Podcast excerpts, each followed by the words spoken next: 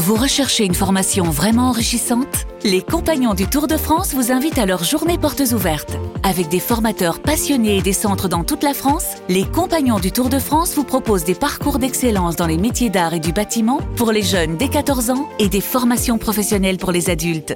Pour connaître toutes les dates des portes ouvertes près de chez vous, rendez-vous sur compagnondutourdefrance.org. Les Compagnons du Tour de France, la transmission des savoir-faire. Vous écoutez RMC. RMC, Apolline Matin.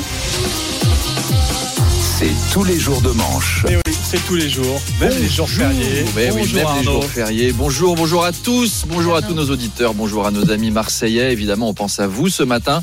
Euh, Charles Magnin me disait même dans le couloir, tu vois, ce matin, même moi, je suis marseillais. Oui, Bah, quand le plus vigoureux des supporters du PSG vous soutient, Eh ça oui. veut dire que vraiment, on est tous avec Je vous. suis Marseillais. Vous l'avez dit, Charles, nous sommes le lundi de Pâques et ce week-end, les chrétiens célébraient la résurrection de Jésus. Jésus, celui qu'on pensait mort, mais il est revenu et puis il est reparti juste après. C'est le comeback le plus court de l'histoire avec celui de François Bayrou quand il est revenu au gouvernement en 2017. vrai. J'étais totalement mort. Je suis revenu trois jours et à nouveau. Sauf que depuis, je ne suis pas assis à la droite de Dieu. Je suis assis dans un placard au fond du couloir à droite dans la cave de Jupiter. Et d'ailleurs, ça n'a pas donné de religion.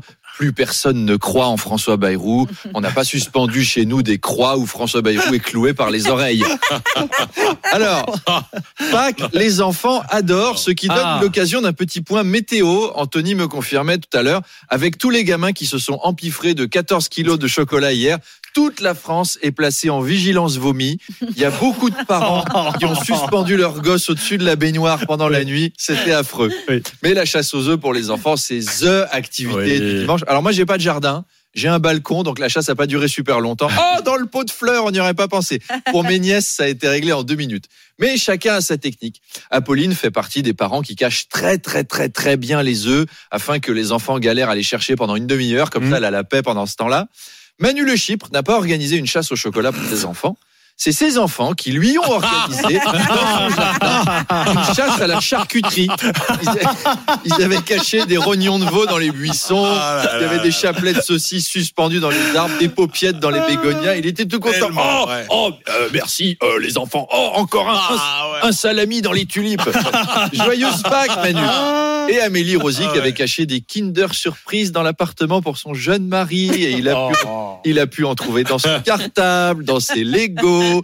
Après, elle l'a aidé à monter les jouets. Il y en a qui sont pas Ah ouais. faciles, hein. il y en a qui Ah sont ouais. difficiles. Et enfin, Charles a aussi organisé une chasse aux œufs dans son lit. Et alors, les œufs, c'était pas des œufs, mais c'était. Bon, on va pas rentrer dans les non, détails. non, on va pas rentrer dans les détails. La secrétaire d'État, Sarah Alairi, a fait son coming out ce week-end dans le magazine Forbes. Bon, au moins dans Forbes, c'est chic. Hmm. Ça change de Pif Gadget ou Playboy. Au moins, elle l'a pas fait dans Maison et Travaux ou Nintendo Magazine. On progresse. Oui. Et dites donc, ça fait encore un ministre qui fait son coming out. C'est toutes les semaines maintenant. Hmm. Si la stratégie de l'État, c'est chaque semaine, on fait soit un coming out, soit une photo dans Playboy pour détourner l'attention des retraites, ça doit flipper au gouvernement. hein. Chaque ministre, doit être en train de se demander si ça va être lui le prochain qui va s'y coller. Dupont-Moretti va se faire convoquer à l'Élysée par Macron. Bon, Eric, c'est ton tour. Allez, on t'a organisé un shooting dans Ours Magazine, le journal des hommes poilus.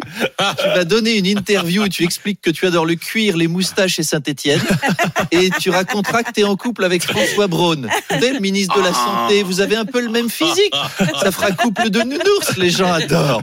Non, l'ambiance en ce moment à l'Élysée, c'est Tu aimes les films sur les gladiateurs? Et tu as déjà vu un monsieur tout nu? Et alors, pour ceux qui peuvent ni poser dans Playboy ni faire un coming out, eh ben, le président cherche une combine. Il leur demande bon, trouvez quelque chose. Faut que vous apparteniez à une minorité. Bah, euh, on est macroniste, on est déjà beaucoup. euh. Non, mais pas celle-là. Trouvez-en une autre de minorité.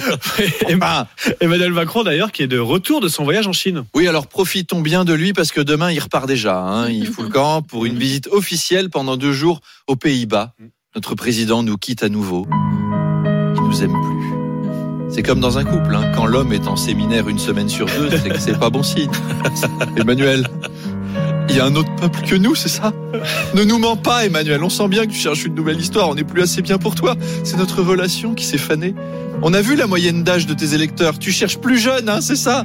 Ah, vous êtes bien tous les mêmes, les gars.